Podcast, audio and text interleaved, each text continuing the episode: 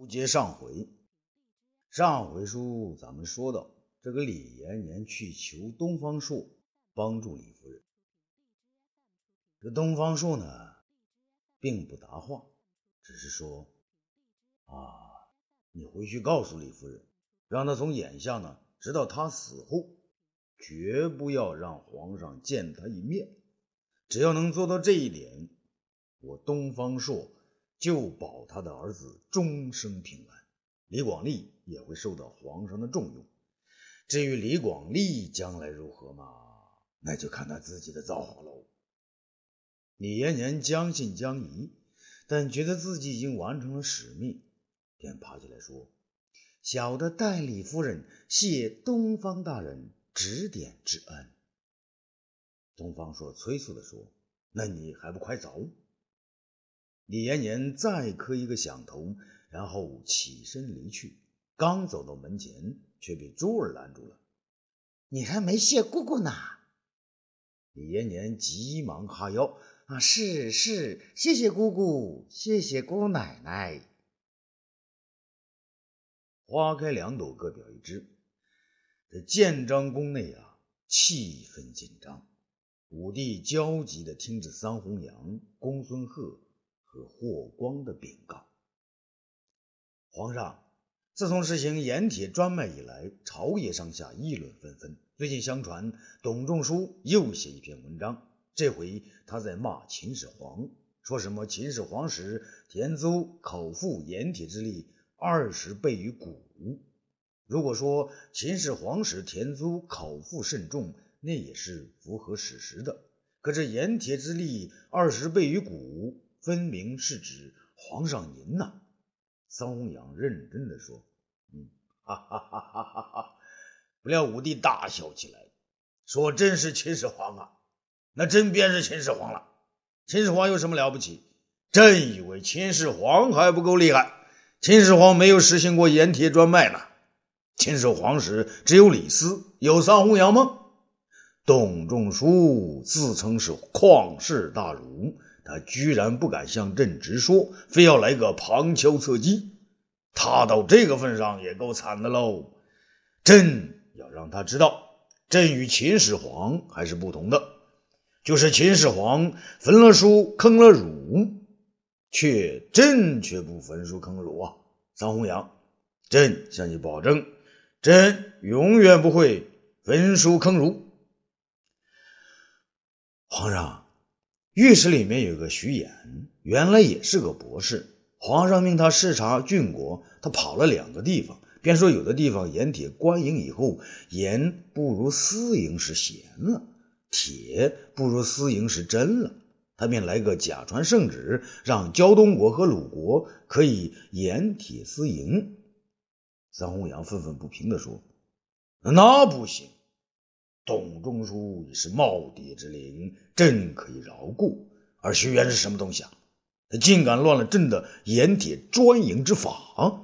传朕的旨意，将那徐元免官，交廷尉府治罪。武帝脸上杀机顿起。臣谢皇上。要是这样，臣桑弘羊就放心了。桑弘羊满意的点了点头，恭敬的退了出去。火光。向他看了一眼，没有吭声。武帝焦急地看着公孙贺，开口便说：“公孙贺，大河在户子掘开多时，至今李蔡未能堵住，朕用人不当，心中不安呐。如今只好请爱卿你走一趟了。”公孙贺吃了一惊啊，他知道堵河那不是小事啊，担心自己难以承担。但他不能违命啊，只能找个借口。皇上，老臣遵旨，只是这营中护卫之事。武帝却说：“大行令之职，就由奉车都尉霍光代理。公子爱卿，朕还有一个决定：从今天开始，丞相之职就由你代理。”这自从公孙贺听他的话，硬让儿子公孙敬生娶了张慈公的女儿后，武帝觉得这位老姐夫更值得信任。尽管杨氏公主还在宫中不愿出嫁，但武帝认为公孙敬生已经娶妻，杨氏公主同意出嫁，那是早晚的事情。所以呢，今天他便把丞相这个职务硬是塞给了这位既很听话、能力不大、办事认真却没野心的两连晋的身上。这公孙贺向来没有大的这个欲求，听到皇上这话呢，有些不安。皇上，老臣无德无能，绝不敢领丞相这一重任呐。武帝有点着急，公孙爱卿啊，如今卫青不愿出门，东方朔要隐居，你是朕的姐夫，你不帮朕，谁还愿去效命呢？公孙贺后退一步，恳切地说。皇上，让臣治和可以，可是老臣也有一项请求。你说吧。臣请皇上恩准，让东方朔与臣同行，一道治和。武帝扫了霍光和公孙贺一眼。嗯，你们说，朕已同意东方朔隐居金马门，让他治河，他会去吗？霍光从容进言：“皇上，治河之事至关重大，如果皇上亲自去请，东方大人一定不会推辞。”武帝点点头：“那好，你今天率五万精兵先行出发，明天朕亲自到金马门，请东方朔出来。”明光宫中灯火昏暗，李夫人。已在病危之中，她的头上蒙着被子，不愿让任何人看见自己的病容。皇后卫子夫亲自来到病榻之前，看望这位可怜的妇人。他知道李夫人不行了，他要亲自给李夫人送行。李夫人掀开被角，蜡黄的脸上露出了感激之情。武帝呢，就在相距数步的地方焦急的来回踱着步子。终于，他忍不住走进病榻之前。李夫人急忙再用被子将头蒙上。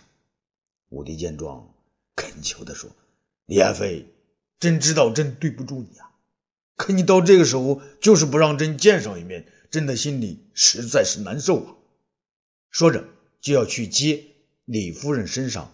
蒙的被子，李夫人急忙将头更深的蒙在被中，从背着武帝的另一端露出一点空隙，让自己微弱的声音传了出来：“皇上，臣妾蓬头垢面，实在不堪，臣妾别无所求，只求一件事。”武帝转到这边，仍然看不到李夫人的容貌。他答应道：“你说吧，别说是一件，就是十件、百件，朕都依你。”李夫人将一只苍白的手从另一边被子下面伸出，拉住卫子夫说：“皇后，姐姐，这是臣妾也求您。”卫子夫点点头，嗓子沙哑地说：“你说吧，我答应。”李夫人拉紧卫子夫的手：“皇后，臣妾死后也别让皇上看到。”说完，他的手撒开了，可另一只手还死死地攥着蒙头的床单。不愿松开，卫子夫的哑嗓子里发出了悲凉的声音：“李夫人，李夫人。”武帝冲上前来，要掀开李夫人的被单。卫子夫一边用手护住床单，一边瞪着哀怨的眼睛，沙哑的说道：“皇上，这是他唯一的遗愿，难道？”你就不能依他一回？武帝急得一甩手，又一跺脚，嗨！转身万分痛苦的离开了光明宫。这金马门内啊，阳光灿烂。东方朔将李延年拿来的珠宝那捏在手中看了看，卓儿呢也好奇的走过来，想拿一个玩玩。不许你动啊！东方朔连忙将珠宝放进一个盒子内。卓儿惊奇的问道：“爹爹啊，这些珠宝是不是能卖好多好多钱呢？”爹爹也不知道，反正能卖不少钱。那你怎么把钱送到大河决口的地方呢？东方朔有点烦。你总是打破砂锅问到底呀，老爹我还没等他说出来，周儿呢抢过话茬：“老爹，你总是车到山前必有路。”东方朔这回笑了：“哈哈哈哈哈！你这丫头啊，真是我肚子里的虫子。”周儿呢就又来一句：“谁让你是我爹呢？”这个时候啊，他俩听到外边传来急促的脚步声，父女两个抬起头来，只见皇上带着霍子侯走了进来。武帝本来神情很严肃，可一转眼又微笑了起来。东方爱卿，你们父女两个好热闹啊。周儿明白了，皇上，您在偷听我和我爹说话。东方说：“制止道，周儿怎么能和皇上这么说话呢？皇上怎么是偷听呢？”武帝自我解嘲：“我已经允许听了，呃，就是偷听啊。”珠儿说的对。珠儿呢，却要讨好皇上。皇上，我爹和我要去卖珠宝了。哦，东方爱卿，朕还不知道你还会藏着珠宝啊。周儿忙说：“皇上，这些珠宝是……”东方朔急忙拉了珠儿一把，打断他的话：“皇上，臣受人之托，准备将这些珠宝卖了，把钱捐了治河。”武帝眼睛一亮：“哦，是谁如此无私，帮朕治河呀？”东方朔没接话茬，武帝并不在意，接着说明自己的来意：“朕知道大河决口。”一时难以治好，已派公孙贺领五万大军前往接替李灿。那么，东方爱卿，你想不想去啊？东方朔摇摇头说：“皇上，这大河决口长达一年多，那么多人都堵不住，只恐臣去了也无济于事啊。”武帝惊问：“哦，为什么呀？依照董仲舒的话。”这是为政失德，造成天地失衡所致。董仲舒就因此话被朕贬为庶人，难道你也听信妄言呐？皇上，这话是臣看了五行书后的感想。凡信阴阳五行的都会说这些话呀。武帝十分不快说。啊，那你说说，朕又有什么过失？呃，惹得上天震动，洪水为患呢？武帝本以为东方朔呢会发几句牢骚，不过东方朔呢根本不接他的话茬，转而说起其他事情。皇上，大河为患自古有之，于是才会有鲧禹治水的千载佳话。臣去治水，就算是治住了，也不过是秦时的李冰一个。与后世没有多大的启示。如果武帝这回明白了，你是说要朕亲自前往？东方朔点点头。皇上，你很早以前就说要亲自躬耕，臣的头头发都等白了许多，也没见你服过一次礼。如今大河决口为时已久，转眼就是秋冬。水势缓慢许多，你又派去五万援军，一人一弹，就能将决口镇平堵住。此时让臣去，臣不成了贪天之功吗？武帝笑了，哈哈，东方爱卿，你的意思是天功就该天子所得？皇上，这就对了。秦始皇再伟大，也没有亲自治过水。这大禹的功绩。不是哪个皇上都能轻易碰得上的呀。武帝心中想到：那也好啊，朕就去决口处看看。朕刚失去李爱妃，心中十分难受，说不定出行一遭，便可换换心情。于是欣然说道：“那好，朕就和你到，出行一遭。朕倒要去看看大河绝处，绝口之处有何艰难？为何李才老是堵不住？”东方朔高兴地说：“啊，臣愿陪皇上一同前往。”武帝犹豫了一下。嗯，那我们走了，长安怎么办呢？皇上，太子都十六岁了，该让他历练历练了。卫青大将军虽说身体欠佳，可有他在长安，您还不放心呢？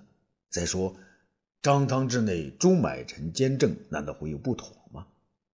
武帝点了点头，嗯，伤感的说：“嗯，是的，那太子都大了，都快到朕登基的年龄喽。”可是太子被那低山的古凉穴弄得什么事情都是唯唯诺诺，放不开手脚。朕又让石德博士去当太子太傅，可这个石德呢，虽然不是董仲舒的信徒，居然也是古凉学的弟子。那也无妨啊，太子学点呃儒家仁政很有好处。治理国家本来就不能啊凭读书，要靠历练呐。东方说说。武帝却将话题扯到了董仲舒身上。东方爱卿，前日张汤来报说，江都义王刘飞病入膏肓，可能马上要死掉了。这江都王有言，请求朕呢学习儿子刘建继承王位，并说这刘建曾受学于董仲舒。那不管怎么说，刘飞也是朕的哥哥。鸟之将死，其鸣也哀；人之将死，其言也善。朕想啊，就让刘建继承江都王位吧。也许他和他爹不一样，毕竟是受过董老夫子教诲的人嘛。东方朔点了点头，接着说：“皇上，那既然如此，你也要赦免董仲舒的罪过呀。学生都能继承王位了，师傅岂能还在戴罪啊？俗话说，人过七十古来稀，活到八十更不易。董老夫子都八十来岁了。”再说了，那年董仲舒想借阴阳五行学说来杀卫青和微臣，也是中了走言五行书的毒素。臣今天愈读五行书，愈觉得董仲舒可怜呢。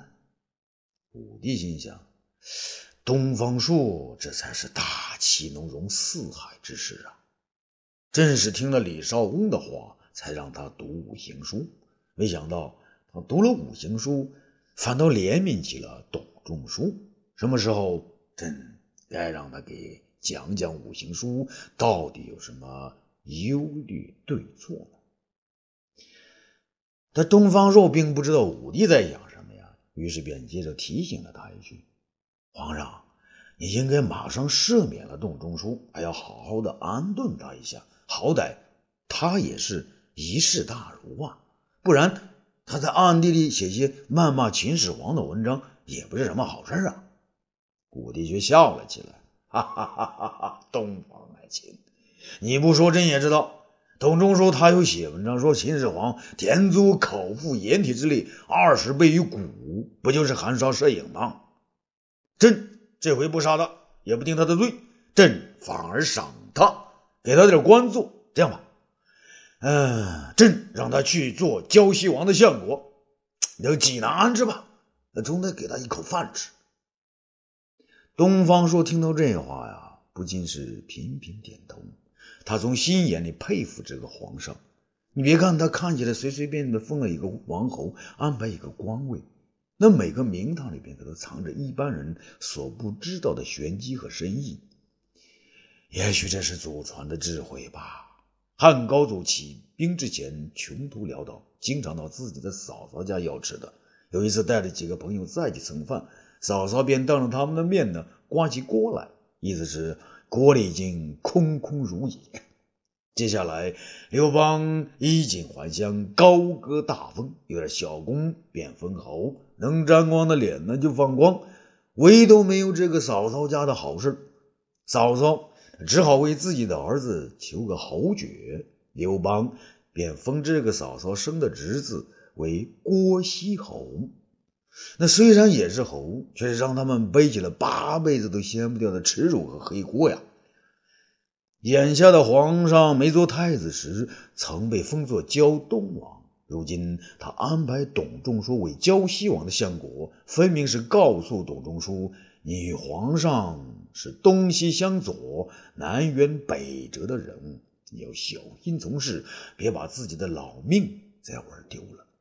还有，胶西实际已经不是一个国，那个地方只有胶东国的五分之一大，而且老早。就改名为高密国，所辖之地也仅是高密一县，可以说是天下最小的王国。皇上以此安排了另外一个兄弟辈的人物，只不过是刘家一个子孙的养老名义罢了。让董仲舒做这种既无名又无实的王侯相国，还不是给他点官封米粮，让他像孟子说的那样，七老八十可以食肉矣。免得死的时候仍然面带侧菜色。再者呢，皇上安排他到济南去住，分明是交给济南太守公孙绥来监管的意思。那公孙绥是公孙贺的堂弟，还等于把董仲舒监管在自己的眼皮子底下呀。想到这儿呢，东方朔不禁抬头看了武帝一眼，觉得他甚是了得呀。同时还以为他做事太损了一点，可他再转念又开始自责，这不都是跟你东方朔学的吗？不然也许他不会如此尖刻呢。啊，欲知后事如何，咱们下次再说。